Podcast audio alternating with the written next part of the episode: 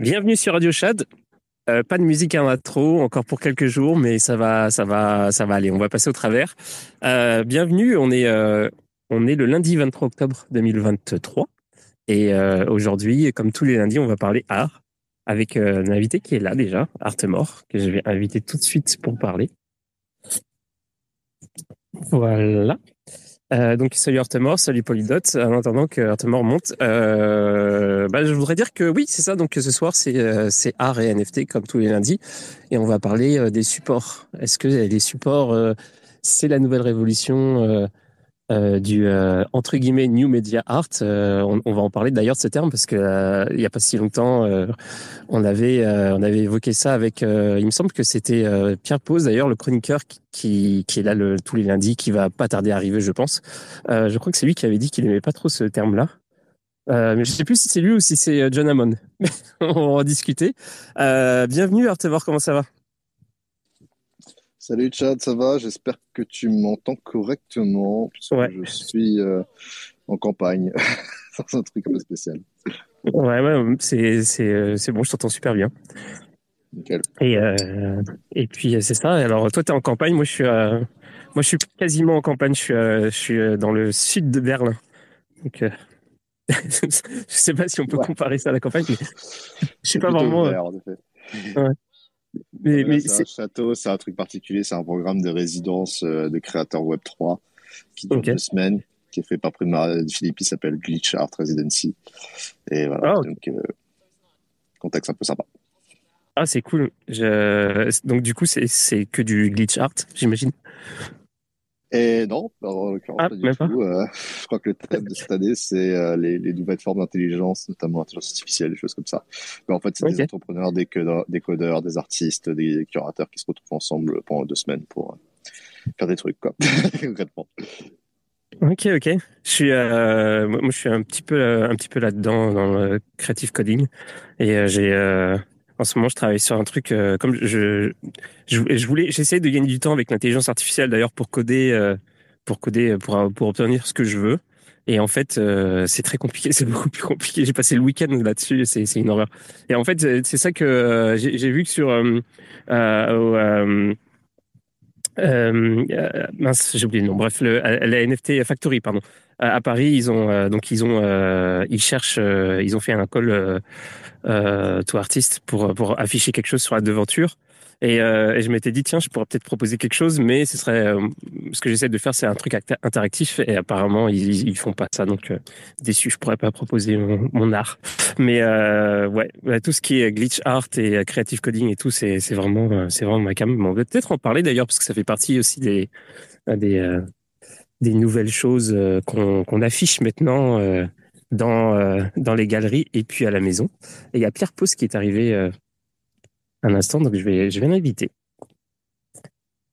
Et Pierre Pose qui euh, qui en fait qui revient euh, qui a passé un- il y a quelques jours à Art Basel. Allez, allô? Salut, ça va? Ouais, ça va. Ça va, ça va. Et Brian, j'entendais là, t'es au château du Fay du coup là? Ouais, exactement. Ah, ça. Tu devais pas y être, toi aussi, d'ailleurs, je t'ai vu sur le j'y programme. vais la semaine prochaine, ouais, là, je- parce que je vais, je serai à Dubaï cette semaine. Excuse-nous, excuse-nous. Je... Écoute, je considère pas que ce soit un truc particulièrement stylé. C'est beaucoup plus stylé d'être au château, à mon avis. Ok, je prends ça, je prends ça, je prends ça. Non, en vrai, Dubaï, je, je, je supporte pas Dubaï, donc euh, c'est juste pour, pour la blague, mais, mais je comprends. Ah, j'y suis jamais allé, Mais en donc plus, je- c'est dommage, parce que quand il viendra, moi, je serai parti, normalement, parce que j'y reste qu'une semaine, malheureusement. Ok, bah ouais, c'est ça. Déjà, le... tu, tu restes la full semaine déjà? Ouais, ouais, ouais, ouais. Comme j'ai mon expo qui arrive après, euh, je pourrais pas rester deux semaines. Ok. Et le bruit derrière toi là, c'est c'est le workshop ou c'est euh... Non, c'est des vaches. Non, c'est pas si une cloche, sûrement pour nous dire de sortir dehors et d'aller à leur truc, mais euh, bon, du coup, moi, je leur ai dit que j'avais déjà pris une, une obligation avec vous, donc euh, je vais assez- je avec vous. Ah ouais, je je m'attendais pas que ça allait durer jusqu'au commencer à refaire des trucs à 22h, tu vois, mais bon, écoute. Ah ouais, dis On donc. des, des gen vibe, I guess. Ok. Bon, écoute, tu, tu m'en donneras des nouvelles. euh, On va pas manipuler. On, on pourra faire, on pourra faire un feedback, inviter Primavera pour parler du, du château du Fay euh, dans, dans, un, dans, un, dans un deuxième temps. Ouais. Ouais, ouais, ouais, bah ouais, ça a l'air intéressant, mais c'est vrai que on a, on a un sujet, nous. Alors ouais, toi, t'avais, tu m'as dit, euh, Pierre, que tu avais, que t'avais préparé une, une chronique, euh, une chronique spéciale, bah, en fait, euh, reliée à ce que tu as fait euh, ces derniers jours, quoi, à Art Basel. Ouais, c'est ça. Il y a, il y a eu plusieurs, euh, plusieurs trucs. euh, et euh, du coup, euh, ouais, ouais, je pense euh, tenir un, un Ouais, c'est- petit, un petit mot sur plusieurs, euh, sur plusieurs events euh, que, auxquels j'ai participé. Et puis, euh, et puis une- notamment une conférence. Voilà. Ok, ouais, parce que ça avait l'air super stylé. Honnêtement, j'avais, euh, tu m'as donné envie d'y aller. Bon, je peux pas parce que je suis loin, mais genre, euh, ça avait l'air, euh, en tout cas, tout ce que tu as posté, ça a l'air vraiment super cool. Donc, si jamais tu veux, tu en parler un petit peu, parce que en plus, ça tombe dans le thème aussi, hein, je pense, hein, parce qu'on va parler des nouveaux supports. Donc, j'imagine que, je sais pas si tu veux parler un peu de, de, ce qui s'est passé là-bas et justement des, de ce que tu as pu voir et qui peut-être qui pourrait coller avec, avec le thème de ce soir. Je sais pas si tu veux introduire. Absolument. Absolument. Je pense que je peux, je peux en parler. Euh, je sais pas. Toi, tu fais des, un petit, petite revue d'actu en général euh, Ouais, alors en ce moment, euh, non, en fait, euh, j'ai un petit peu zappé cette histoire-là parce que euh, j'en avais marre de faire de l'actu sur des trucs, euh, des sujets qui ont rien à voir avec euh, avec le su- sujet du jour. Alors j'ai zappé, j'ai zappé. euh, je vais, je vais, j'ai trouvé un moyen de réintroduire l'actu, mais d'une manière un petit peu plus contact- contextualisée euh, euh, dans dans le futur. Donc en fait, je vais, j'ai complètement zappé pour le moment. Donc on rentre carrément, euh, boum, dans dans le dans le sujet. Euh, voilà, comme ça. Euh, en fait, l'avantage de l'actu, c'est que ça permettait aussi aux gens de petit à petit de venir, etc. Mais de toute façon, euh, euh, je sais pas. En fait, si, si, si tu veux absolument traiter de l'actu, moi, le seul truc que j'ai vu aujourd'hui, c'est un euh, Bitcoin qui monte et deux, euh, et deux, euh, en fait, on m'a fait passer un truc euh, qui était, euh, euh, c'est un nouveau format, là, un truc pour les, les adresses euh, paiement. Il y a un truc open source là qui vient de qui vient de sortir. Enfin, c'est pas c'est pas nouveau, mais c'est un truc. Euh, je sais pas si vous avez vu passer ça. Attends, il faut que je retrouve le, je retrouve le, le truc. Ça s'appelle, ça s'appelle, ça s'appelle, ça s'appelle, ça s'appelle UMA, Alors, Universal Money Addresses. Et en fait, c'est un, un nouveau format euh, qui veulent. euh, donc, je, je vous conseille de, de checker ça si ça vous intéresse. Euh, donc, c'est UMA, voilà. Et je pense que l'adresse c'est genre, euh, je sais pas, UMA point quelque chose. en gros, euh, UMA.me, voilà. Et en gros, l'idée c'est d'avoir des adresses comme des adresses email, mais pour envoyer de, de l'argent. Et euh, ce serait compatible avec tous les systèmes, genre Bitcoin, enfin crypto, euh, banque, euh, PayPal, tout ce que tu veux, tout. Donc, sais pas, j'ai pas très bien compris comment ça marche euh, encore, mais ils essaient de mettre ça en place. Et c'est un truc open source, etc. Donc, je vous conseille de, de regarder. J'ai pas encore, c'est dans ma liste des trucs qu'il faut que je regarde, mais je trouve ça vraiment très sexy comme concept, parce qu'enfin, ça, ça résoudrait beaucoup de problèmes. Déjà, l'interopérabilité entre, bah, c'est ça, tout ce qui est centralisé, décentralisé, plus le, problème des adresses euh, hexadécimales, euh, ça aussi le, bon, bah, tout en fait, ça, ça, réglerait à peu près tous les problèmes qui existent en termes de transfert, transfert d'argent. Donc euh, voilà, je ne sais pas à quel point, comment, comment ça fonctionne techniquement, mais j'aime bien le concept. Voilà, c'est pas mal tout pour, euh, pour, pour euh, moi ce que, j'ai- vu passer aujourd'hui. Donc euh, j'ai pas j'ai pas cherché à faire de l'actu spécifiquement. Est-ce que vous, vous avez passé des trucs en, rapport avec l'art à part Art Basel qui, que, que t'as fait toi Pierre puis je sais pas. je sais pas, j'ai vu un truc là tout à l'heure que Async Art, là il y a un space en ce moment qui a, en lieu qui a lieu d'ailleurs, euh, comme quoi Async Art arrête ou se met en pause. euh, et donc euh, il y a des gens qui avaient dû interagir avec euh, cette plateforme qui, euh, qui parlent dans le Twitter Space en disant qu'ils sont trop tristes. Voilà, en gros c'est ce que j'ai compris. Mais moi j'avais jamais, euh, j'avais jamais utilisé ça. Je... Brian, à mon avis, tu connais beaucoup plus. euh. de quoi? Ouais, c'est dommage pour Async, j'étais pas au courant. Écoute, c'est euh, ouais, c'est pourtant ils étaient, je trouve, une des marketplaces qui qui innovait. Donc euh, bon, c'est triste avant. En plus, c'est des une marketplace assez historique, quoi, qui est, je pense, Paris en même temps que super rare. Donc euh, ça- c'est un peu attristant, mais bon, ça va avec, on va dire, euh, la tendance du moment des, des, des plateformes NFT qui quand même licencient pas mal à tour de bras en ce moment. Super rare qui se, je crois qu'il s'est libéré de plus de 40% de son staff. euh, Ledger aussi, enfin voilà, il y, en a beaucoup comme ça. Et non, euh, moi, en, dernière chose un peu importante qui est arrivée, je crois que c'était il y a, deux jours, il y avait le gros drop de William Mapan avec Verse Verse. 60 NFT en, en rank auction qui ont quand même, je crois, allé chercher plus de 600 000 euros. Donc c'était quand même un, drop voilà, très successful pour, on va dire, les conditions de marché qu'on connaît. donc voilà, ça c'était ce que j'ai vu sur mon radar en tout cas cette semaine, ce week-end en tout cas. Ok. Bon, bah, je pense qu'on va clore ce, ce petit chapitre news alors. ouais, c'est ça en ce moment. C'est un petit peu, euh, un petit peu plus, euh, un peu plus euh, direct dans, le sujet. Il n'y a pas de, il d'actu, il n'y a pas de musique non plus. ça, c'est, un problème plus technique qu'autre chose. enfin, plus logistique, on va dire, que, que musique, que, que technique. mais ça va revenir dans, dans quelques jours. Et je peux aussi vous raconter mon expérience à Berlin, mais c'est pas vraiment le sujet du jour. Donc, je vais, je m'abstenir. Et et c'est ça, moi, moi je propose qu'on on, lance le sujet. Alors, euh, c'est ça, il y a un truc, bah, on avait commencé en fait euh, à parler du sujet du. On avait parlé un petit peu de. En fait, le thème de la semaine dernière avec euh, John Hammond qui est venu, c'était. on a parlé de. Bah, un, peu comme j'ai engagé la conversation avec toi à la base, Artemore, c'est. c'était le, un versus entre l'art urbain et l'art de galerie. Et en fait, on a fait une foule on a, eu un, débat sur. Euh, on n'a pas vraiment exactement parlé de ce, de ce, cette collision entre art, de rue et art de galerie, mais on a, parlé un petit peu. Euh, bah, de, tout ça et, euh, et John Hammond a parlé surtout de, lui comment il concevait l'art d'aujourd'hui alors il a parlé de son concept de l'art que l'art était du marketing etc et bon c'était quand même intéressant c'était vraiment on est un petit peu parti dans tous les sens et, euh, et quand je t'ai quand je t'ai soumis euh, cette, cette thématique-là, tu, tu m'as dit que finalement peut-être que c'était euh, on était plus sur euh, sur le sur une thématique du, du support en fait. Et, euh, et en gros, ça, ça a quand même fait ça a quand même fait mouche dans mon esprit. C'est vrai que ça m'a fait me poser plein de questions parce que effectivement peut-être que peut-être que tu as raison.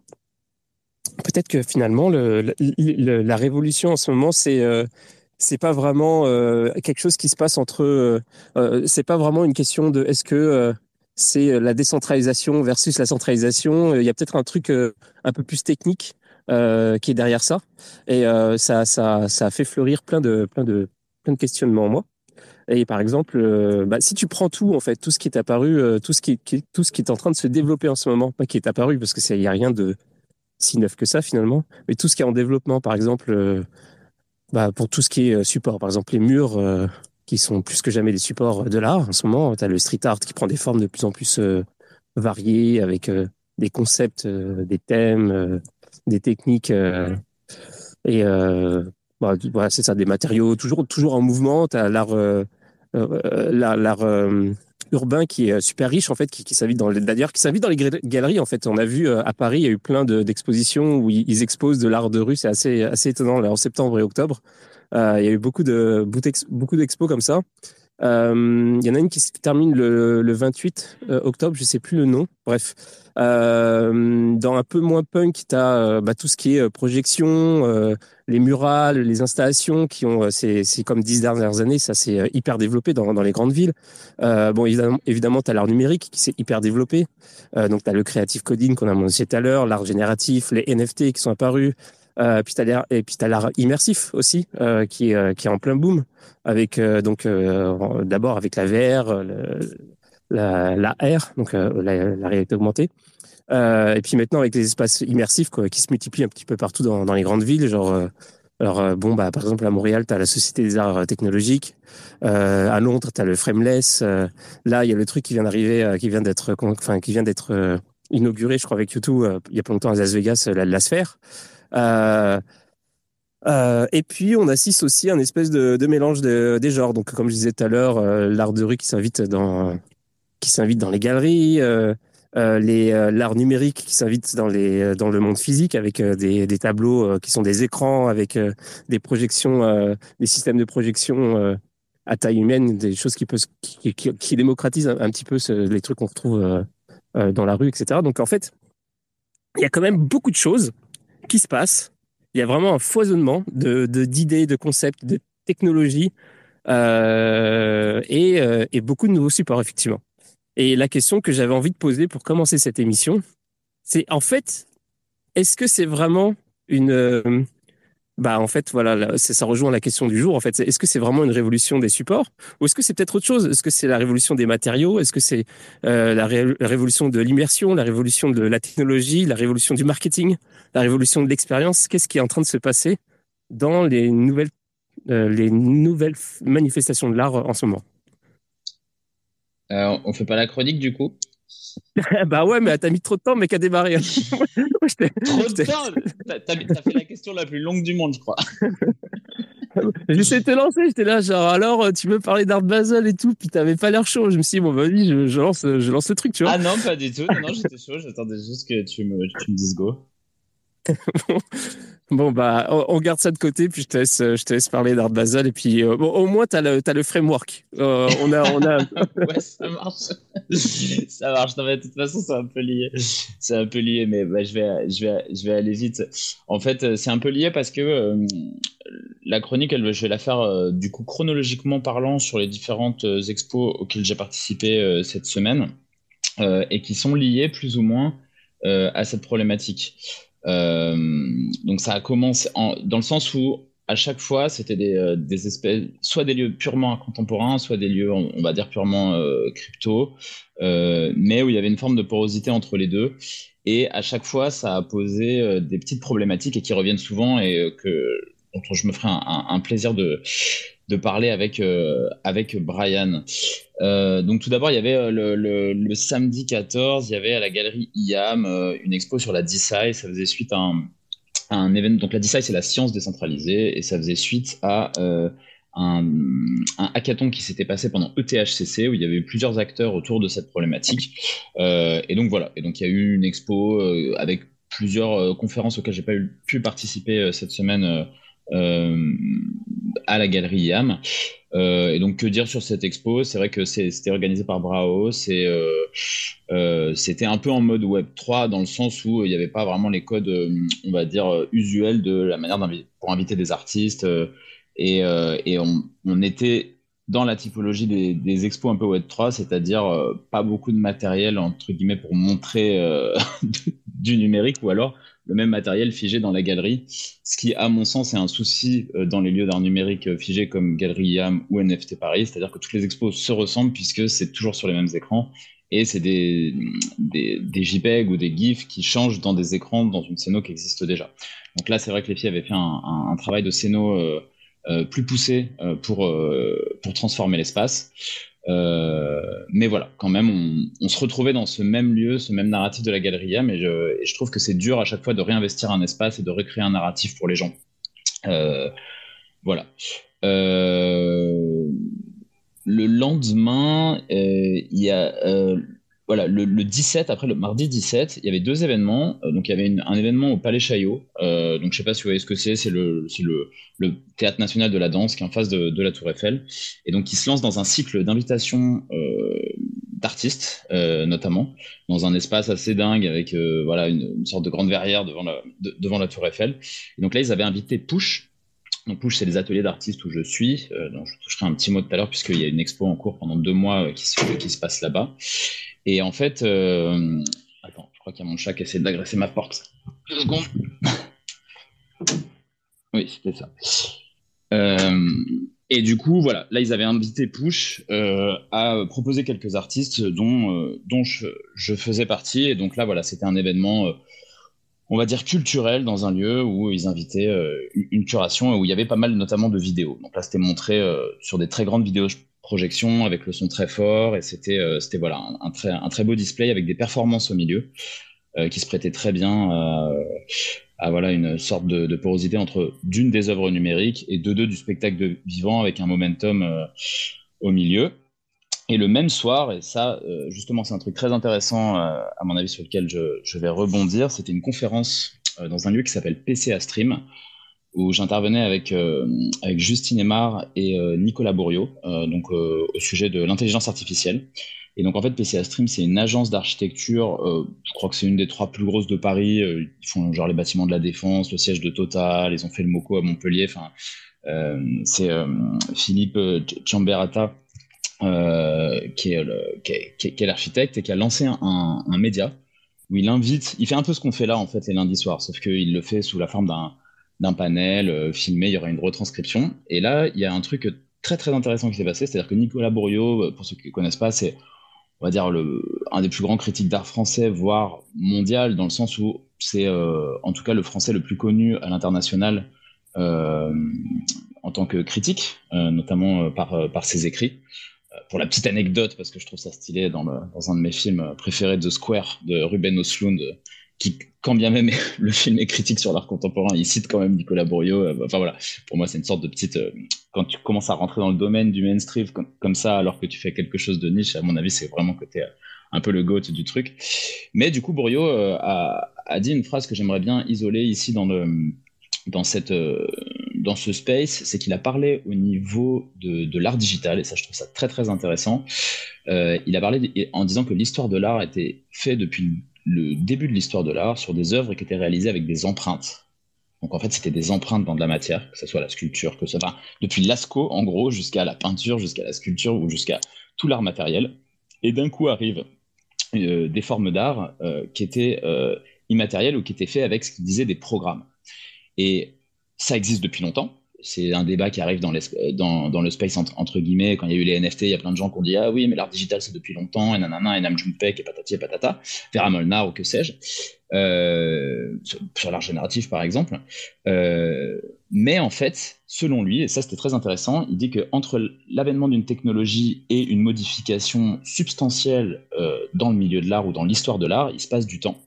Et qu'en gros, par exemple, avec l'avènement de la photographie, c'est pas les photographes qui avait réellement euh, révolutionné l'histoire de l'art, c'était les impressionnistes bien après, en réaction aussi à la photo. Et donc ça, je trouve ça très intéressant parce que lui disait que selon lui, donc le numérique est apparu depuis longtemps et ça fait longtemps qu'on l'utilise dans l'art, mais que le gros switch, entre guillemets, est en train de se passer maintenant. Et notamment avec l'avènement d'outils comme euh, l'IA, donc là on parlait d'IA, mais moi je rajouterais même via la blockchain aussi. Et donc, euh, donc c'est quelque chose. Bon, après j'ai un biais cognitif par rapport à ça. Je suis un peu obligé d'être d'accord puisque moi je suis un, artiste qui fait beaucoup de, digital, donc c'est une, une, idée qui me plaît. Mais euh, en même temps, euh, je suis assez d'accord avec ça dans le sens où vu que l'art digital était dans le spectre, l'angle mort du marché, ben il avait, il était forcément présent dans dans des lieux d'art, mais je veux dire, il n'était pas vraiment mis en lumière. Et au moins, le Web3, via les NFT, ont mis sur le devant de la scène euh, certains artistes. Euh, et euh, voilà. Et là, voilà, Brian, tu parlais de, je sais pas, de, de, William avec son, son, son, drop en plein beer market. Je savais pas qu'il avait d'ailleurs fait ces, fait ces sommes-là. Euh, il devait venir à mon vernissage justement. Il m'a dit ah, je peux pas, je suis stressé avec mon drop. je comprends mieux, je comprends mieux l'ampleur du truc. Euh, mais euh, mais en gros voilà, c'est c'est un, des switches possibles. un des switches possibles aurait lieu maintenant. Maintenant la question c'est que c'est qu'est-ce qui s'y passe? Il y a eu voilà d'autres choses très intéressantes qui, se sont passés et, un, et, une, expo, euh, et une expo à Push, euh, dont je vous parlerai peut-être tout à l'heure parce que j'ai parlé assez longtemps. Mais pour parler de ces deux espaces, j'ai retenu une phrase aujourd'hui, un tweet de Far, donc euh, c'est Francisco Alaron, 0x Far sur, sur Twitter, c'est un des, un des artistes sur Bitcoin qui opère depuis longtemps, que je trouve que j'aimerais bien lancer comme ça avant de donner la parole à, à Brian. Il met At least I identify two types of creators in Web3 designers attempting to present their work as fine art and artists trying to create design objects to reach the Web3 audience. Donc, en gros, il dit, j'identifie deux types de créateurs dans le Web3. Des designers qui espèrent rentrer dans le milieu de l'art et des artistes qui essayent de, de faire du design pour essayer d'attraper une audience Web3. Voilà. Et je trouve ça finalement assez juste. Et, euh, et moi, je lui ai répondu. Et les créateurs d'eux-mêmes sont une espèce hybride, euh, un peu coincée entre les deux. Euh, voilà, c'est pas vraiment une conclusion, c'est plutôt une lancée. Et, euh, voilà, Brian, euh, je te laisse un peu la parole si tu veux rebondir sur, euh, sur tel ou tel point. Ah, bah, tu m'excuses, mais Pierre, à un moment, j'ai rug et j'ai raté peut-être la moitié de ta chronique. Mais fondamentalement, enfin, ce que je peux te dire, c'est que les gens comme Nicolas Bourdieu, ce qui est intéressant, c'est vraiment le redemption arc quasiment qu'ils ont fait sur la production Web 3 euh, quelqu'un qui était quand même assez critique, je pense après a, a, découvert l'intérêt que ça avait. Donc euh, c'est beau de voir que voilà le Web 3 et, les, formes d'art qui existent dans cet espace euh, font leur petit bout de chemin quoi dans le monde institutionnel. Il y a, il y a un truc euh, que tu as dit tout à l'heure, Pierre, dans ta chronique. Si vous me permettez de, rebondir dessus rapidement. Tu disais que, que donc le, le, le gars disait qu'en en en gros, euh, il y avait un décalage entre euh, une, euh, une révolution et les effets de cette révolution. Euh, que tu parlais de la photographie, où euh, il y a eu la photographie, c'est après coup, genre que en fait la révolution, le, changement euh, qu'il y a eu dans l'art, en fait c'est pas venu de la photographie, euh, mais c'était des, impressionnistes. Et en fait, euh, quand tu as fait le parallèle, t'as pas fait le parallèle, t'as pas fait une analogie. euh, euh, en gros, tu as, dit qu'aujourd'hui, c'est peut-être la même chose, sauf qu'il y avait un décalage et que le décalage, c'est maintenant, mais on, restait un petit peu dans le même. C'était le numérique qui donnait lieu au numérique, en fait. Et finalement, je me suis dit, tiens, c'est peut-être euh, ça aussi le truc, c'est que avec le, numérique et l'intelligence artificielle, finalement, il va se passer peut-être la même chose qu'il y a eu avec la photographie qui donne, qui donne comme réaction l'impressionnisme. Peut-être que on s'en va, on va s'en aller sur un, vers un retour du, euh, du physique, en fait, de, de ce qui nous fait euh, euh, une, réaction à l'intelligence artificielle, tout ce que, tout ce que va pouvoir produire l'intelligence artificielle. On va revenir dans le monde physique avec de l'art, de l'art brut, de l'art, voilà, qui, qui touche, enfin, qui, qui est proche de nos sens. Et, et peut-être que c'est là justement où les supports vont, vont, vont ré- réémerger. Je sais pas ce que tu en penses. Bah, il y a le côté de la matérialité du numérique, c'est-à-dire que tous les artistes qui étaient natifs euh, Web3, ils essayent, comme le dit le tweet de, de Phare, d'essayer de se diriger vers le fine art. Et donc, du coup, dans leur esprit, bien que, que ce soit des artistes digital native, ils essayent de faire des dessins, des, des prints ou des choses comme ça. On a beaucoup vu de prints et tout. Donc, eux, ils ont ce mouvement-là, vraiment, comme s'ils en- ils identifiaient. Moi, je pense que la, la, bascule, elle va se faire sur des gens qui vont, sur ce truc de l'histoire de l'art qui était des œuvres avec une empreinte et avec des programmes, c'est des gens qui vont arriver à montrer l'empreinte numérique en fait de, de travaux numériques. Euh, J'ai l'impression que ça va se situer là, c'est-à-dire que les, les, les, artistes qui vont arriver à marquer euh, le siècle avec de l'art digital, c'est ceux qui vont, euh, qui vont arriver à, à, insuffler une forme d'empreinte numérique en fait, et pas forcément juste printer leurs œuvres. En fait. Enfin, c'est ouais. mon opinion. Toi, Brian, ce que tu fais avec vous venez de lancer euh, Art Crush euh, Gallery, si je dis pas de conneries. Vous, faites un peu dans, vous jouez un peu sur les deux terrains. Est-ce que tu peux, euh, tu peux expliquer d'ailleurs euh, Parce qu'en fait, c'est Art Crush Gallery qui m'avait contacté pour, l'émission en premier. Et, c'est, est-ce que tu peux expliquer ce que, ce que vous faites avec ce projet-là? Parce qu'il me semble que c'est un, c'est un peu ça en fait. Ouais, alors Art Crush Gallery, ça vient pas d'être lancé en l'occurrence. Ça fait plus d'un an que ça existe. Maintenant, on a exposé je pense, plus de 500 artistes à travers le monde grâce à ça. L'idée, c'est qu'on utilise les, panneaux publicitaires comme en France, le leader de l'industrie du billboard, c'est JC Deco typiquement. Euh, donc c'est ce genre de, boîte avec lesquelles on travaille. En fait, euh, la recette magique, c'est que tu as toujours entre 5 et 10 d'invendus sur ces panneaux publicitaires. Donc on essaye de convaincre euh, les publicitaires de passer de l'art sur ces 5 à 10 d'invendus. Parfois, on loue aussi ces espaces-là pour exposer. L'année dernière, typiquement, on a fait un World Tour où on a exposé 30 artistes Web3 sur tous les continents du monde, sur plus de 100 000 écrans dans 10 villes à travers le monde.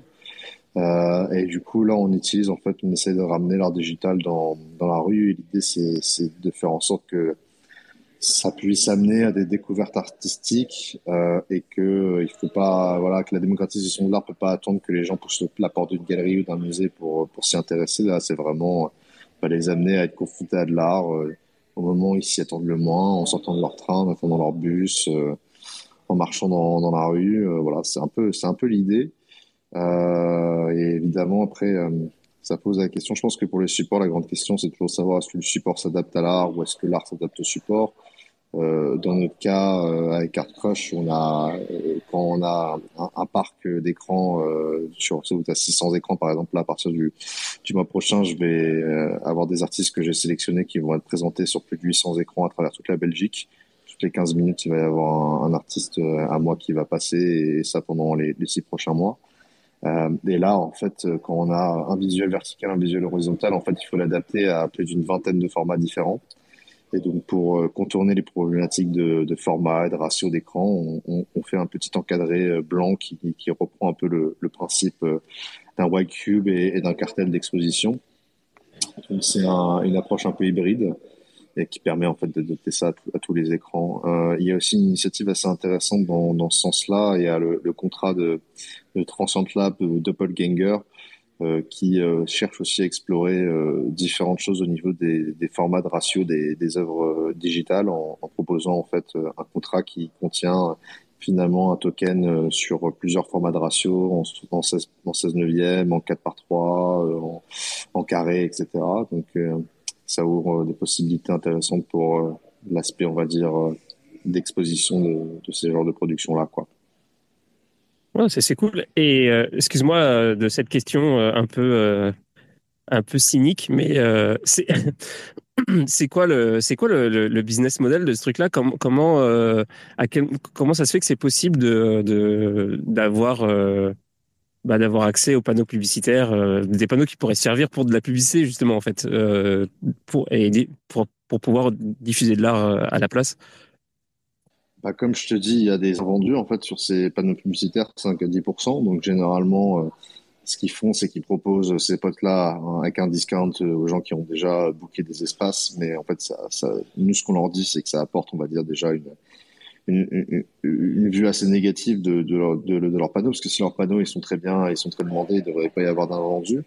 Euh, il, y a toujours, il y a toujours des invendus, mais après, notre argument, c'est de dire aussi euh, que en fait, ces, ces, ces, compagnies publicitaires ont beaucoup de mal à s'implanter dans des nouvelles euh, villes, euh, puisque les, les, municipalités sont pas très chaudes d'avoir de la pub chez eux, et en fait, faire en sorte qu'ils aient une programmation culturelle, ça permet d'être un argument pour eux aussi de, d'expandre de, en fait leur parc de, billboards, ce qui, ce, qui les, ce qui les intéresse évidemment.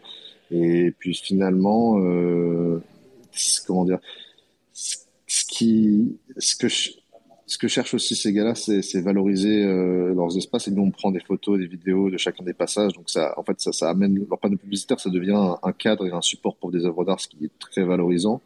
Et aussi, il y avait des, des, des, études qui montraient que, tu sais, il y a ce qu'on appelle la cécité visuelle, entre guillemets. Plus tu es, euh, plus tu as tendance à, à, être entouré de certaines choses, plus tu as tendance à ne plus les voir, en fait. Euh, notamment, mmh. c'est vrai pour la pub. Et il y avait une étude qui avait montré que quand tu montrais quelque chose de surprenant, quand tu montrais quelque chose euh, d'artistique, en fait, soudainement, les gens euh, re, re, avaient un peu de l'attention à, à, donner pour ce genre de choses. Donc, on essaye aussi de leur expliquer que en exposant les œuvres d'art, ils augmentent en fait la, la, la, la pertinence et, et, on va dire euh, l'efficience de leurs euh, panneaux publicitaires.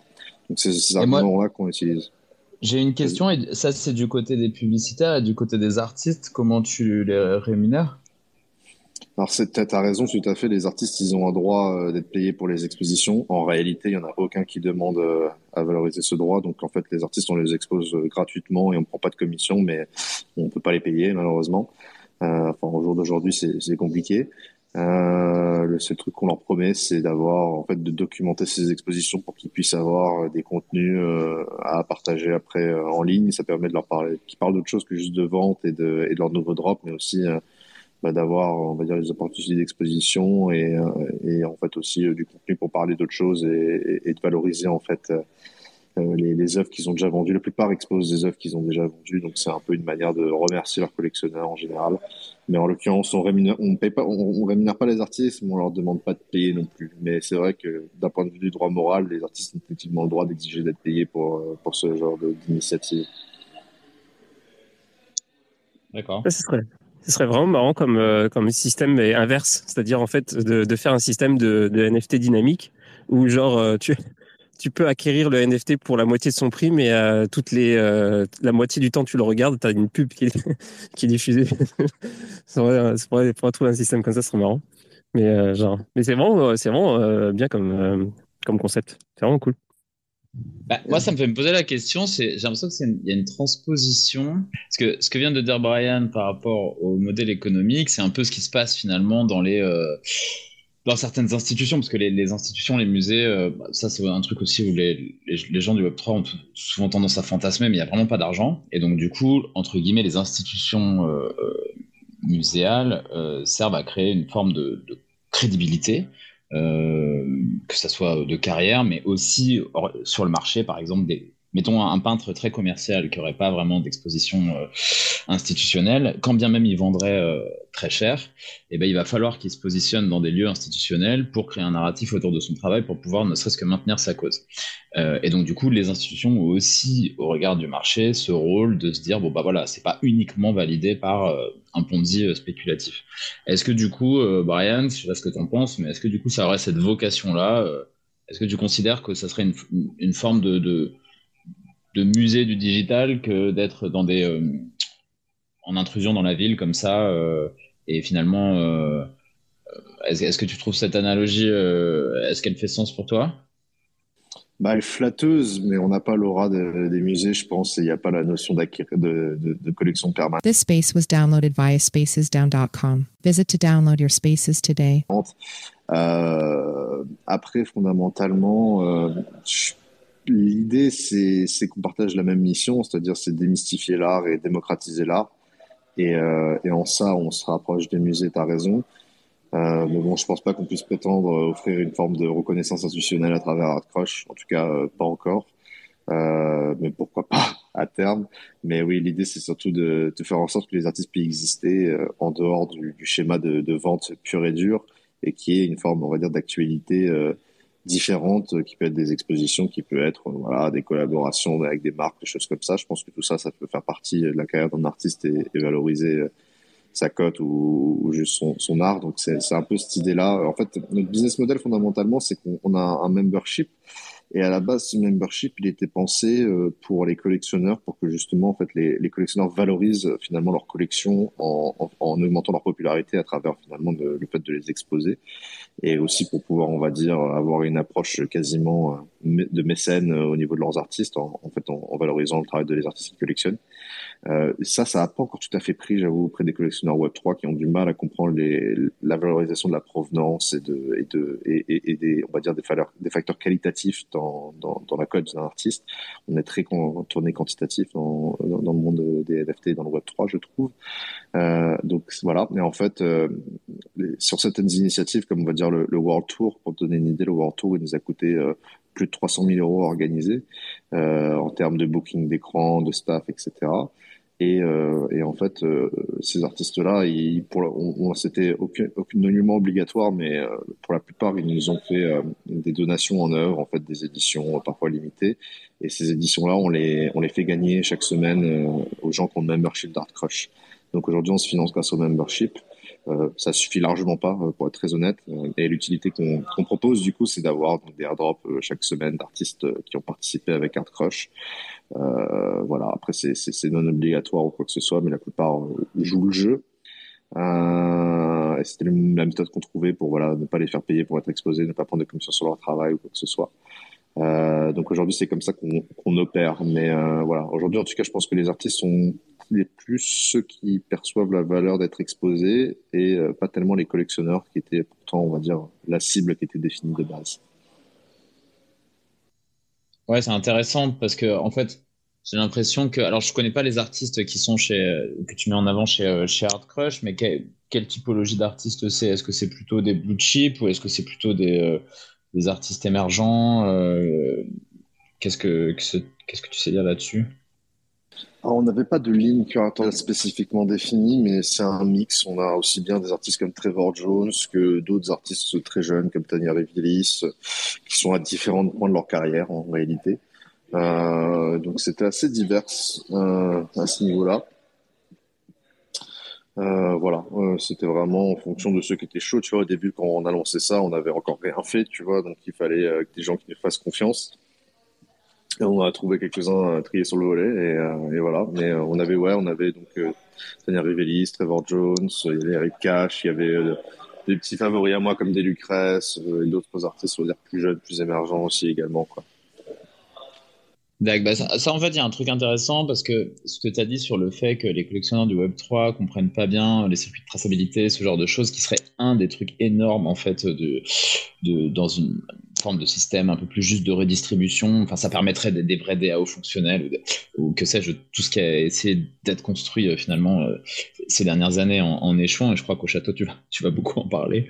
Euh, mais en fait, c'est marrant parce que ce, même phare là, Francisco Laron, il, disait un truc assez juste. Je sais pas si tu corrobores cette idée, c'était qu'en fait, dans le Web 3, les gens, les collectionneurs, entre guillemets les early Ethereum finalement, dans les collectionneurs d'art génératif ou, sur pas mal de, mouvements de la même période, en fait, ont acheté certains artistes et n'achètent plus qu'eux aussi pour valider leur thèse.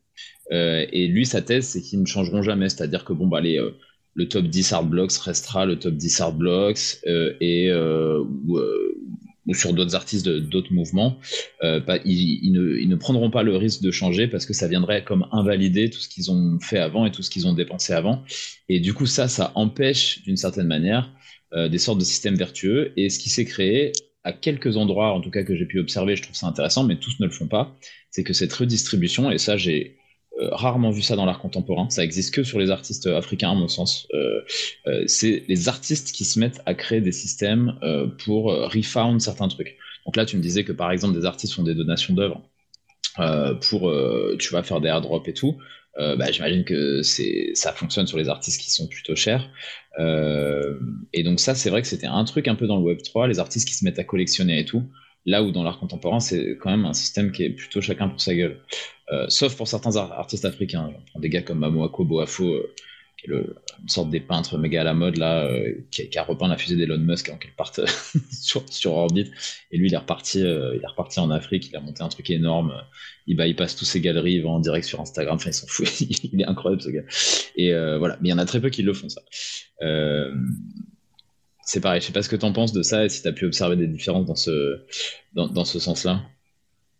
Par rapport aux collectionneurs, j'entendais, tu vois, qui, euh, qui, euh, valident leur thèse euh, et qui sont pas très ouverts à des, finalement, aux nouveaux systèmes que pourrait ouvrir le Web3. Ouais, je vois ce que tu veux dire par les gens qui sont, on va dire, mettre un peu tous leurs œufs dans le même panier. notamment parce que, bah, en effet, le seul truc qui, qui, qui, va dire, qui valorise ces collections, c'est l'activité d'achat et de vente sur ces collections-là. Donc, euh, en fait, ce qui est intéressant de voir, c'est que moi, que je trouve étonnant, c'est que, on va dire, la thèse de base qui avait été mise en avant pour euh, l'art sur la blockchain, c'était euh, l'immuabilité euh, des documents de provenance et la traçabilité, etc. Et en fait, on, se rend compte qu'aujourd'hui, sur on-chain, il y a beaucoup de, de métadata en fait qui, manquent par rapport à la vie de certaines œuvres d'art. Il n'y a aucun moyen de savoir quand un NFT a été exposé à tel ou tel endroit. Aujourd'hui, tu payes pas de premium pour acheter, on va dire, une œuvre d'une qui a une provenance intéressante d'un collectionneur important, là où dans l'art contemporain, euh, on va dire, ça peut changer pas mal de choses, notamment sur une édition d'où ça vient, tu vois. Euh, typiquement, tu avais euh, chez la vente d'Yves Saint-Laurent ou des collections d'Alain Delon, t'atteignais des prix qui étaient incomparables par rapport à la, cote de ces œuvres-là, juste parce que c'était, ça avait appartenu à Alain Delon ou des choses comme ça. Donc il n'y a pas encore cette notion-là, ce qui est assez étonnant, puisqu'on va dire le système blockchain, ce qui est intéressant, c'est évidemment la provenance authentification des œuvres. Je pense qu'on va peut-être se rapprocher du monde de l'art traditionnel euh, à force là-dessus. Et, euh, et que oui, après, en fait, il n'y a, pas des, des à cacher, quoi. Mais on va dire, euh, évidemment, il faut, faut, valoriser son bag. Et, euh, et le bag, en fait, il est en effet à contenance limitée et souvent euh, il, voilà il y a, y a, toujours on se retrouve toujours un peu les mêmes œufs dedans quoi. Donc euh, ça c'est ce que je peux dire. C'est j'avais du mal un peu à, à capter veut dire l'angle de ta question mais euh, mais un peu je trouve que c'est ça qui ressort en termes de différence sur sur les deux typologies mm. d'acheteurs quoi. C'était pas tant une question qu'une remarque qui m'avait interpellé où je m'étais dit ah c'est un truc qui me semble qui me semble juste. Et moi c'était une forme de tu sais comment dire c'était une forme de réflexion que je me faisais parce que à un moment euh, je me suis vraiment dit que le, que le crypto art, enfin en tout cas que le Web 3 allait vraiment hacker le milieu de l'art, parce que je me suis dit, putain, si, si tout est hyper liquide d'un coup, avec des collectionneurs plus jeunes, euh, parce que l'âge moyen d'un collectionneur dans l'art contemporain, c'est 65 euh, ans, je crois. Enfin, j'entends des gros collectionneurs. Là, si on arrive sur des collectionneurs qui, ont entre 30 et 40, euh, qui ont le, sensiblement les mêmes pouvoirs économiques, et qui comprennent la culture internet, euh, je me dis ça va être un raz de marée là. Là, il va y avoir un switch technologique, enfin esthétique incroyable. Et en fait, euh, bah, pas tant que ça, puisque les gens euh, reproduisaient plus ou moins les mêmes patterns, avaient besoin des mêmes repères, et donc et donc c'est intéressant à observer, je trouve. un peu frustrant de se dire ah ben mince, tu sais, c'est comme si tu pars faire une sorte de révolution et puis tu te fais bloquer par une rivière que tu n'avais pas prévue ou un truc comme ça. Euh, ouais, voilà. Est-ce que c'est. Qu'est-ce que tu. Je sais pas Ouais, si ça te. sur les changements de pratique, je suis d'accord, mais en fait, foncièrement, en fait, c'est parce que c'est les mêmes individus souvent en réalité qui sont qui sont derrière ça. Comme tu dis, c'est des gens avec beaucoup de revenus disponibles, donc on reste socialement sur les mêmes typologies. En réalité, ils ont juste un background professionnel qui est qui est un petit peu différent. Mais moi, par exemple, je crois plus euh, en la potentialité de collectionneurs NFT qui deviennent des collectionneurs d'art contemporain que que l'inverse. Donc, je pense que ce changement de paradigme, il va arriver, mais dans 10, 20 ans, quand on va dire les, les collectionneurs traditionnels vont euh, littéralement mourir de vieillesse et qui vont être remplacés, euh, on va dire, euh, de manière incrémentale par, euh, par cette nouvelle génération-là. Euh, la financiarisation de l'art, voilà, c'est aussi une, une tendance qui existe dans le monde de l'art traditionnel et qui, qui, se, qui se confirme depuis euh, une décennie, à peu près peut-être deux décennies. Euh, donc oui, tu retrouves un peu les mêmes choses et euh, au final, il y a, il y a c'est des systèmes qui sont qui sont assez similaires. Après, il y a bon, c'est des systèmes du monde de l'art traditionnel qui sont qui existent pour des raisons, on va dire parfois très justifiées et qui qui méritent de, de rester en place.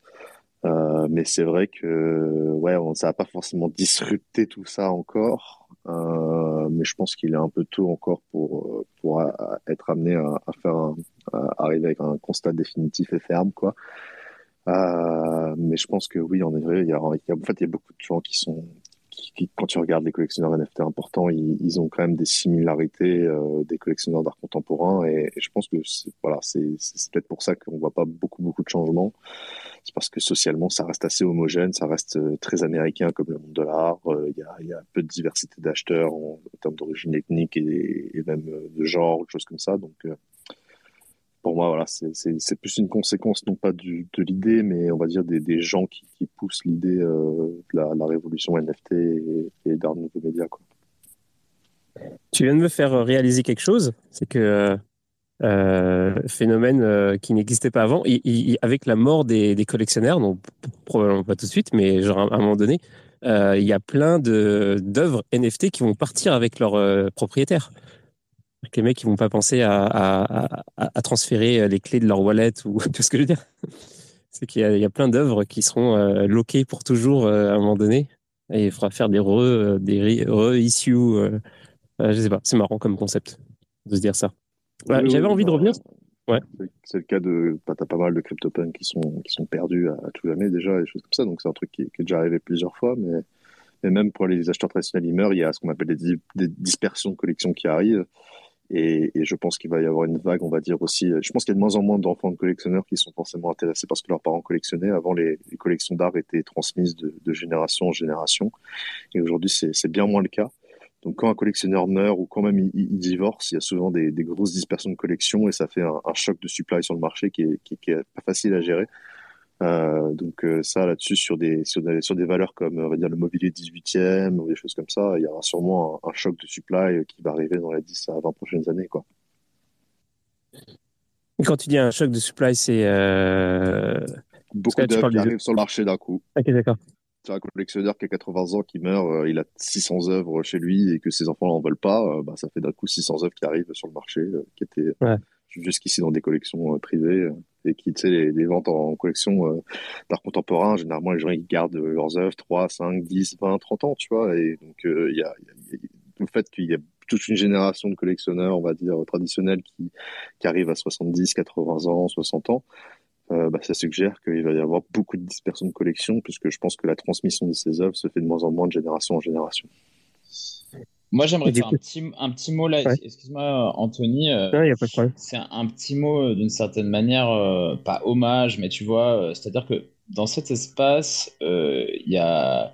Je vais faire deux petits hommages. Il y en a un, c'est celui de. de, de de Eleonora Brisi, euh, en fait, euh, que je connaissais pas, enfin, je connaissais pas l'étendue de son travail, et en fait, euh, j'en parlerai on n'en a pas beaucoup parlé, mais c'était sur les PP, sur un, sur un truc. Enfin, j'ai trouvé la personne et son, et son travail vraiment bien. Et euh, voilà, donc c'était un, petit hommage comme ça. Et sur Brian, euh, un des trucs hyper précieux, notamment, euh, c'est conjointement à ce qu'il est en train de dire là, c'est que c'est quelqu'un qui vient d'une famille de collectionneurs traditionnels et du coup qui connaît bien les deux mondes. Et en fait, le problème, c'est que dans ces deux mondes, il y a des gens qui ont des avis ou des expertises plus ou moins développées dans un ou des deux domaines, mais il y a peu de gens qui, ont, qui sont cross-chain. entre guillemets. Et je trouve ça assez intéressant en fait, euh, voilà, d'avoir euh, euh, d'avoir ça. Donc donc c'est quelqu'un en plus très jeune. Hein, je sais pas quel âge t'as, Brian. T'avais 25, 26 ans, un truc comme ça? Ouais, ouais, c'est ça. Ouais. Donc donc voilà, je, je suis pas sûr qu'il y ait beaucoup de gens parce que c'est ça me permet de faire un hommage, mais ça me permet aussi de bâcher, je vais pas donner de nom, mais énormément de gens qui se disent curateurs et qui le sont pas. Et, euh, et euh, ça a été le Web3 aussi un, truc pour euh, des gens qui sautaient euh, à deux jambes en se disant je vais m'inventer curateur. Et, et voilà. Alors que c'est, ça veut pas dire qu'ils peuvent pas le devenir, mais qu'en fait, voilà, c'est, quelque chose qui est, qui, qui est un sacerdoce. Quoi. C'est comme devenir artiste, tu le fais pas du jour au lendemain. Et, et voilà. Donc, quand il y a des gens valeureux, faut le, faut le notifier. Voilà. C'est un petit, un petit ouais, comme ça. C'est gentil. Oui, Eleonora, c'est quelqu'un que tu peux l'avoir à Tchad à l'occasion. C'est quelqu'un d'assez passionnant euh, qui est, qui est impliqué dans le monde du Web3 depuis euh, un bon moment maintenant et, et je pense illustre pas mal aussi une, des technologistes italiens qui sont euh, souvent peu regardés, mais qui sont euh, en réalité très importants dans le domaine des, créations de nouveaux médias. Il y a beaucoup de penseurs, de théoriciens de l'art digital qui sont d'Italie, et il y a une frustration italienne sur le fait de faire partie, on va dire, de la révolution technologique. À un moment, ils avaient une sorte de, de, de, de, on va dire, de euh, enfin de la Silicon Valley italienne qui a pas du tout marché. Mais bref, en tout cas, il y a beaucoup de grands penseurs italiens sur les sujets de l'art digital et choses comme ça qui une expertise en fait de l'art traditionnel digital, comme on dit, et qui est intéressant à prendre et à comparer euh, avec euh, ce que le Web 3 est devenu, et, et, et étonnamment qui marque, qui fitait pas forcément leurs prédictions. Moi, j'ai toujours été étonné, de ça. On va dire les pionniers que je regardais euh, en 2017-2016 qui développaient des idées sur la blockchain dans l'art sont pas les gens qui sont forcément célébrés aujourd'hui et, et, qui pourtant, parce que en fait, ils, comme beaucoup, même en étant dedans, ils n'avaient pas forcément vu venir certaines choses comme les PFP, comme les avatars, comme euh, comme même les, voilà l'importance de l'art génératif que ça va être dessus. Donc euh, c'est intéressant de regarder un peu ce qui s'est fait dans le passé et, essayer de, de regarder les prédictions. Je regarde, je reviens souvent au texte de Walter Benjamin, euh, l'art à, l'âge de la reproduction mécanique, qui est un texte qui avait été écrit dans les années 20 euh, et euh, qui euh, qui avait été après, on va dire, prémoniteur notamment de, de, de, Warhol et de, on va dire, de la production en masse d'édition d'art, etc. Et je pense qu'aujourd'hui, on peut regarder ce texte et essayer de l'appliquer et de le retitrer, on va dire, l'art à, l'âge de la reproduction numérique.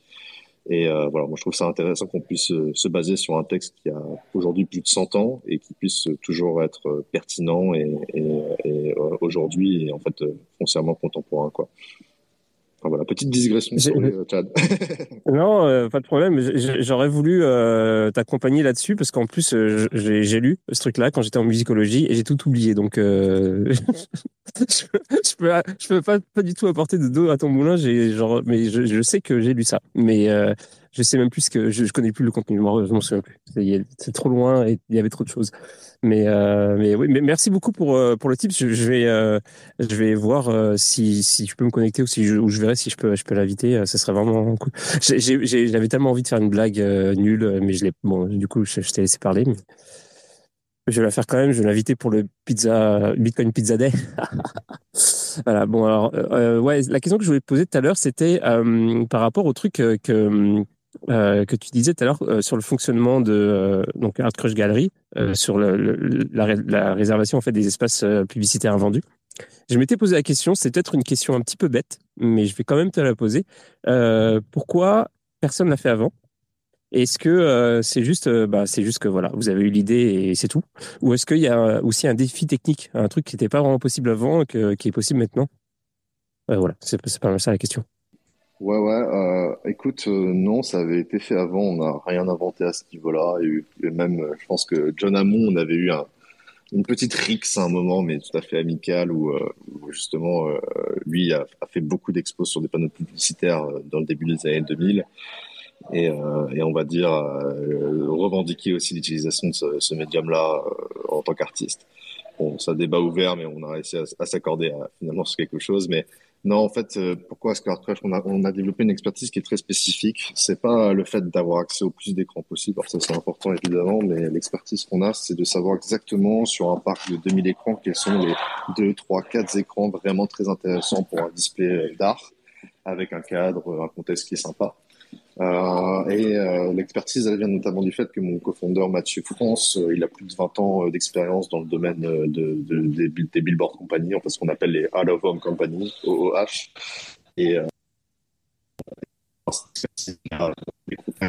privilégier euh, on va dire les, régies publicitaires qui s'occupent de ça. Donc, euh, je pense que notre force, c'est aussi d'avoir des nouer des partenariats avec ces, ces marques-là pour qu'on puisse avoir ces espaces publicitaires gratuitement. Euh, la plupart des gens qui ont fait des expos sur ce ils ont payé les espaces publicitaires et ça nous est arrivé à plusieurs occasions, notamment sur Times Square où il y a une telle demande que c'est quasiment impossible de les avoir pour, pour gratuitement. Euh, donc voilà, ça vient de là, ça vient de l'expérience de, Mathieu France sur, sur cette industrie-là et des connexions qu'il avait notamment, ce qui lui a permis en fait de, scaler, on va dire, euh, assez fortement euh, le projet euh, au point qu'aujourd'hui, on a accès à, plusieurs milliers d'écrans en permanence à travers le monde.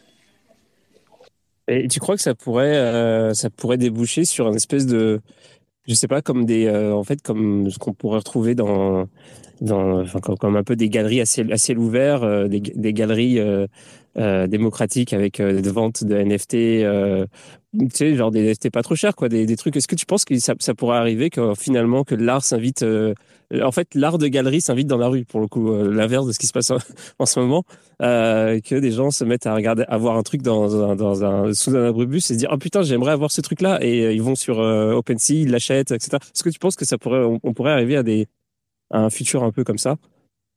Bah, c'est ce qu'on aimerait. En réalité, aujourd'hui, le, taux d'interaction avec les panneaux publicitaires quand on a mis des QR codes euh, était assez bas. On parlait de moins d'un pour cent d'interaction et c'est dû au fait notamment que les passages sont assez brefs et donc le temps de dégainer ton téléphone, etc., euh, tu as le temps de faire ouf et le truc, il, il est déjà plus là. Euh, donc il y a ce challenge-là, mais les, compagnies comme JC Deco, etc., ils veulent de l'interaction avec ces panneaux-là et, c'est vraiment le, Graal pour eux d'avoir des gens qui interagissent avec euh, leurs panneaux publicitaires. Euh, Aujourd'hui, c'est compliqué, mais ouais, on espère que oui, ça peut amener à des, des décisions d'achat et au moins de découverte artistique. Euh, Au-delà de l'achat, en tout cas, aujourd'hui, c'est surtout faire de la démocratisation et on va dire des, faire en sorte que les gens puissent découvrir des choses. Et, et Mathieu dit souvent que son objectif, c'est de colorier, on va dire, la, la vie des gens et, et, amener des couleurs dans leur vie. Donc, euh, pour l'instant, on, on, on, se focalise là-dessus. Mais, euh, mais potentiellement, enfin, même aujourd'hui, quand tu vas dans le métro parisien, euh, tu vas voir en ce moment, il y a tellement d'expos que tu vas voir beaucoup d'affichages publicitaires qui sont en fait dédiés à l'expo Van Gogh au musée d'Orsay, à l'expo de Stahl au musée d'art moderne. Enfin, voilà. Aujourd'hui, il y a, il y a la culture, elle, elle utilise fortement ces, ces, ces displays-là. Enfin, c'est, voilà, le monde de l'art est encore très papier ils aiment beaucoup le, print et donc euh, notamment les campagnes print sur des panneaux publicitaires en papier. Euh, et je pense qu'elles vont se tourner de plus en plus vers les, trucs euh, numériques et voir pourquoi potentiellement pas euh, en faire quelque chose de sympa et d'interactif. Euh, aujourd'hui, nous, ce qu'on avait fait, on va dire, de vraiment, on va dire, un peu plus punk et un peu plus comme une galerie itinérante, euh, ce que tu disais, c'était que pendant NFT Paris, on avait euh, une petite camionnette, un pick-up truck, euh, et en fait, derrière, on avait un gros générateur à essence, et, et, attaché à ça, on avait un gros, gros projecteur, un focal, et on allait de monument en monument comme ça à Paris, et on allait projeter illégalement des œuvres sur le Trocadéro, on allait projeter sur des murs à côté de la Tour Eiffel, dans les arènes de Lutèce, on repérait quelques murs comme ça, et en fait, quand la police arrivait, nous disait de dégager, euh, bon, on allait à l'endroit, au prochain endroit avec euh, toute la troupe et on faisait donc des expositions monumentales comme ça, parce que c'était des projections de, genre de 10 mètres de haut, des choses comme ça. Et ça, c'était assez fun, c'était assez punk, c'était, euh, ça, ça tournait pas mal. Ça, c'est des choses qu'on aime bien reproduire et on a, par exemple, à, à Bruxelles, on a un mur qui, jusqu'ici Mathieu avait, euh, c'est un mur qu'il avait et qui faisait des commandes de, d'art, street, street pour euh, peindre ce mur, mais aujourd'hui le, mur il est utilisé quasiment exclusivement que pour faire de la projection. On a un projeteur, un, un, projecteur en fait euh, qui est placé chez, un habitant qui, qui, fait face au mur. On, lui loue son balcon concrètement et on, l'utilise pour projeter en permanence de l'art digital dans, dans les rues de Gand en Belgique. Euh, donc voilà, ça c'est un peu les trucs qu'on fait qui se rapprochent le plus de ouais, d'une sorte de galerie itinérante, mais je pense qu'il pourrait y avoir un intérêt pour les galeries de, s'intéresser peut-être à Artcrush pour euh, ouais, promouvoir leur, leur, leur, collection ou simplement euh, leurs artistes et utiliser ça comme manière en fait de, promouvoir euh, leurs expos, des choses comme ça. Après, on n'a pas encore trouvé exactement la secret sauce pour faire ça, mais, on y travaille.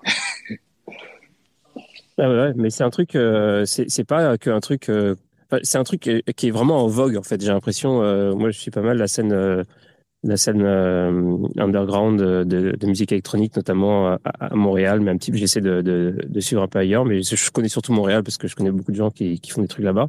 Et de plus en plus, les, les, les visuels s'invitent, bah déjà, sont de plus en plus sophistiqués dans dans les events couverts, mais de plus en plus euh, tout, tout ce qui est rêve et tout, il y a des, euh, il y a des, tu vois de plus en plus de, de panneaux euh, LCD, des, des, des, lumières, des machins, des trucs, des trucs hyper genre qui réagissent à la musique de, de ouf. Enfin, des, des gens, il y a des gens qui travaillent là-dessus. ça fait partie de, ça fait partie de de l'événement quoi. Alors qu'avant, pas forcément, tu avais juste des, des avais juste des DJ, les speakers et c'est terminé. Il y avait, il y avait des, éventuellement de la décoration faite à la peinture et quoi, mais c'était pas aussi sophistiqué en termes de de, de, visuel. Tu parles du VJing en fait, c'est-à-dire c'est les vidéos de jockey. Euh, et en effet, la scène montréalaise est, hyper importante là-dessus. Je peux, t'en parler parce que bah, j'étais à Montréal il y a quelques semaines et, ma sœur, ça fait 15 ans qu'elle habite à Montréal et elle est elle-même DJ. Elle avait fait notamment un projet pour la SAT que tu avais mentionné à un moment. Euh, ouais. C'est drôle puisque j'étais à un, un event qui s'appelait Test Connect à Montréal euh, il y a un mois organisé par l'artiste Strano et euh, beaucoup des gens avec qui j'ai parlé là-bas étaient notamment des, des glitch artistes un peu analogues qui avaient tous commencé dans la scène musicale montréalaise qui est très punk, très indépendante et qui pour la plupart après avaient des gosses et pouvaient plus trop faire de musique et qui du coup sont tournés vers le VJing. Mais en effet, il y a des, il y a, y a, y a, il y a un dialogue aujourd'hui entre entre les, les, les visuels et, et, et, la musique. Tu peux notamment mentionner euh, l'artiste Anima, euh, qui est un artiste NFT euh, notamment connu et dont les visuels sont faits par Alessio De Vecchi et en fait c'est des énormes écran euh, OLED qui euh, et avec des, des, des, des, va dire des conceptions 3D qui sont absolument époustouflantes et qui, je pense, participent à, à l'expérience euh, au même titre que, que la musique en réalité. Et, euh, et, tu t'as mentionné aussi euh, évidemment les, les, concerts de YouTube là dans la sphère. Enfin voilà, ça c'est un truc qui se développe énormément. Tu verras qu'aujourd'hui elle est dans un concert où il y a que vraiment une scène et des musiciens, ça se fait de moins en moins. Et il y a toujours du light show, il y a toujours des, des projections, du mapping vidéo. Euh, et ça, oui, ça devient extrêmement populaire. Et pour noter là-dessus, l'Atelier des Lumières, par exemple, qui est une, des, une place de, de, projection mapping à Paris, est un des lieux culturels les plus fréquentés euh, à Paris, alors qu'il y a beaucoup de compétitions sur ce sujet-là. Et, et en fait, c'est que du projection mapping, c'est que des, bah, des photons. Concrètement, il n'y a pas de, de vraies œuvres, entre guillemets, exposées là-bas. Donc, ouais, il y a vraiment un, engouement, je pense, euh, populaire pour euh, les choses immersives, pour les créations euh, multimédia. Euh, notamment dans le cadre de, de, de, programmation événementielle, ça c'est certain, et c'est une tendance qui, qui s'affirme et qui, je pense, se confirmera dans les années qui viennent. Ouais, je suis d'accord. Et euh, d'ailleurs, j'en profite pour dire que s'il y en a qui veulent poser des questions ou, euh, ou prendre la parole pour dire des choses, n'hésitez pas. Hein, vous pouvez me demander le rôle de speaker, je vous le donne. s'il y en a qui connaissent, qui sont artistes ou qui connaissent des artistes qui font qui font du visuel et qui veulent parler de leur expérience. Je sais, je sais pas.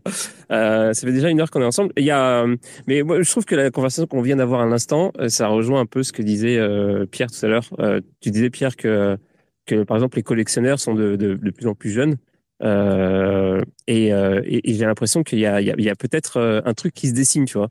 Genre que euh, euh c'est comme un truc que j'ai déjà mentionné il y, a, a, pas si longtemps où j'avais reçu, alors je sais plus qui m'avait dit ça, je sais plus si c'était Agoria ou Benoît, qui m'avait dit que que, que il y avait cette cette, euh, cette nouveauté en fait avec les NFT tout ça c'était l'art euh, l'art qui s'invitait en fait euh, dans le salon et enfin dans, dans, dans chez les gens quoi. Alors que c'était c'était pas vraiment le cas. Avant ça s'est passé avec la musique avec internet que tout le monde tout le monde pouvait télécharger n'importe quelle musique et puis voilà. Et donc en fait il, il, il, disait que c'est en train de se passer avec l'art en ce moment grâce justement à, à tous les développements qu'il y a eu avec la démocratisation de de l'art numérique et euh, justement des nouvelles plateformes, des machins, des NFT, etc. Et euh, je trouvais ça intéressant. Et euh, j'ai l'impression qu'on peut-être qu'on est en train de, de, de, vivre ça, cette espèce de tournant euh, justement entre euh, l'art visuel qui s'invite dans, dans, dans, dans les événements musicaux, qu'ils soient underground ou pas, euh, dans les salons, enfin dans les salons quand je dis dans les salons, c'est les salons des gens dans leur maison quoi, chez les gens sur leurs écrans euh, bientôt, peut-être que les, très rapidement, euh, finalement, les les, euh, les écrans vont remplacer les cadres. voilà. Et puis en fait, c'est en train de, il y, a un truc qui est en train de se faire. Les collectionneurs sont de, deviennent de plus en plus jeunes.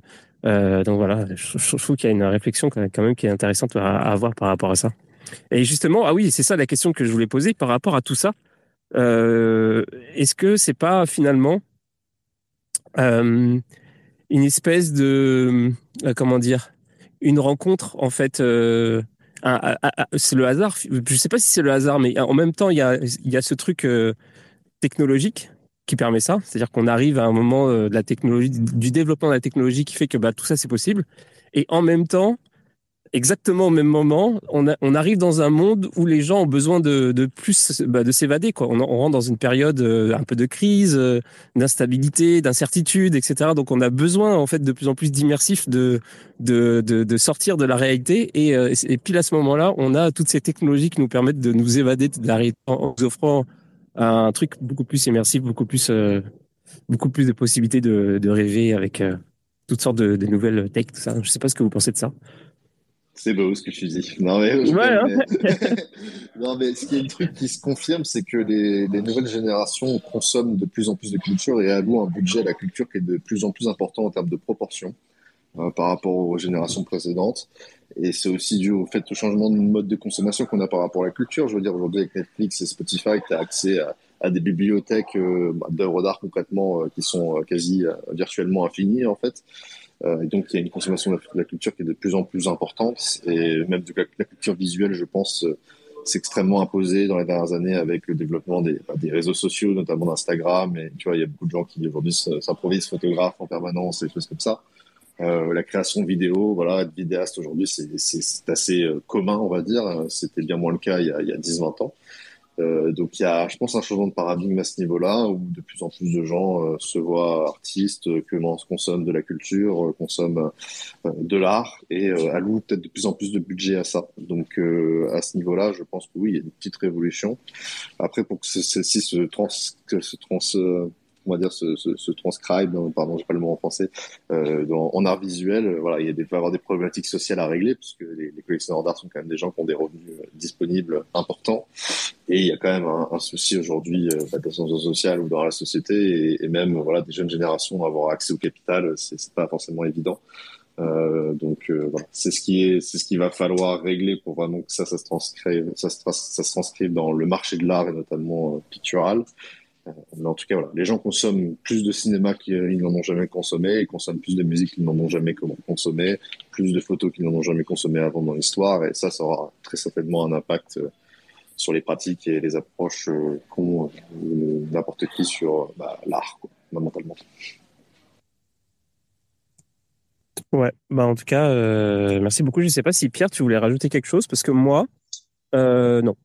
Euh, bah, peut-être un tout petit truc euh, sur ce truc d'écran là. Euh, moi, mon, je pense que l'immersivité dans le, réel des gens, elle va arriver sur sur TikTok ou sur des trucs comme ça ou sur, des nouveaux réseaux sociaux. Mais tu vois, avec l'avènement de, j'en sais rien, mais on avait déjà parlé, mais Pinky Doll, là, tu sais, la, la, meuf qui performe des trucs sur sur TikTok ou quoi en fait, on est face à une sorte de performance euh, un peu chelou, euh, euh, mais ça trouve une, audience. Je pense que les artistes devraient aller venir hacker un peu, disrupter un peu dans ces endroits-là, parce que finalement, le temps d'attention,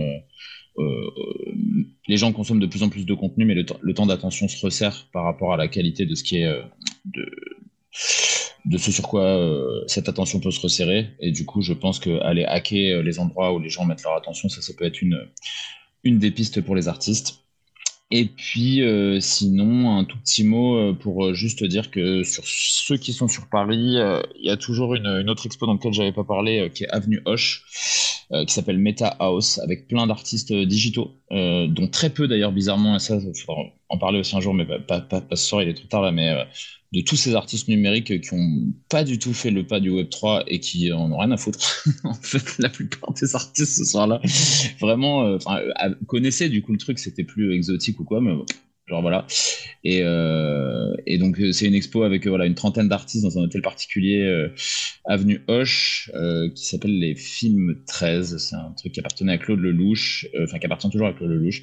Et le lieu est taré, l'expo est pas mal, euh, et euh, voilà, donc ça c'est jusqu'à euh, mercredi prochain.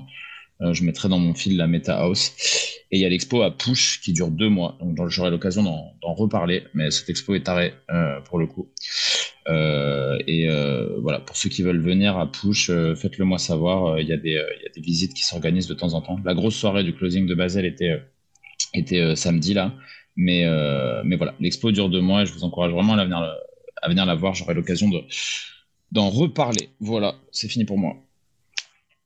Ok, bah merci énormément de m'avoir accompagné pour cette émission. Et puis, euh, bah Brian, est-ce que tu, euh, est-ce que tu, euh, c'est quoi tes, projets en ce moment euh, autres que Art Crush, Gallery? Putain, je vais y arriver. Ouais, voilà, c'est tout. C'est pas mal ma question.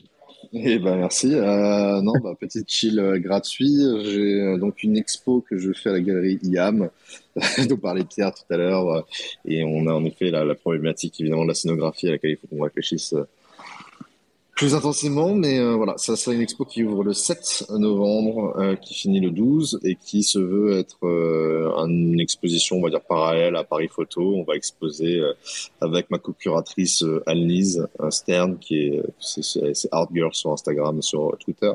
Euh, une ah. curation de, de donc oui oui qui est déjà intervenu ici oui. et, et, donc du coup voilà on fait une curation euh, assez diversifiée de photographes Web 3 euh, qui n'exposent pas Paris Photo et qu'on expose on va dire parallèlement à cet événement donc voilà le vernissage est le 7 ok Bon bah super. Euh, bah merci énormément d'être venu. C'était c'était super cool. je suis très content de te recevoir et puis bah évidemment tu reviens quand tu veux là. Et et puis c'est ça. Et euh, je pense qu'on va se quitter là-dessus parce que euh, voilà, parce que c'est on a, on a dit euh, on n'a pas tout dit, mais on a on a dit quand même pas mal de choses et c'est très intéressant.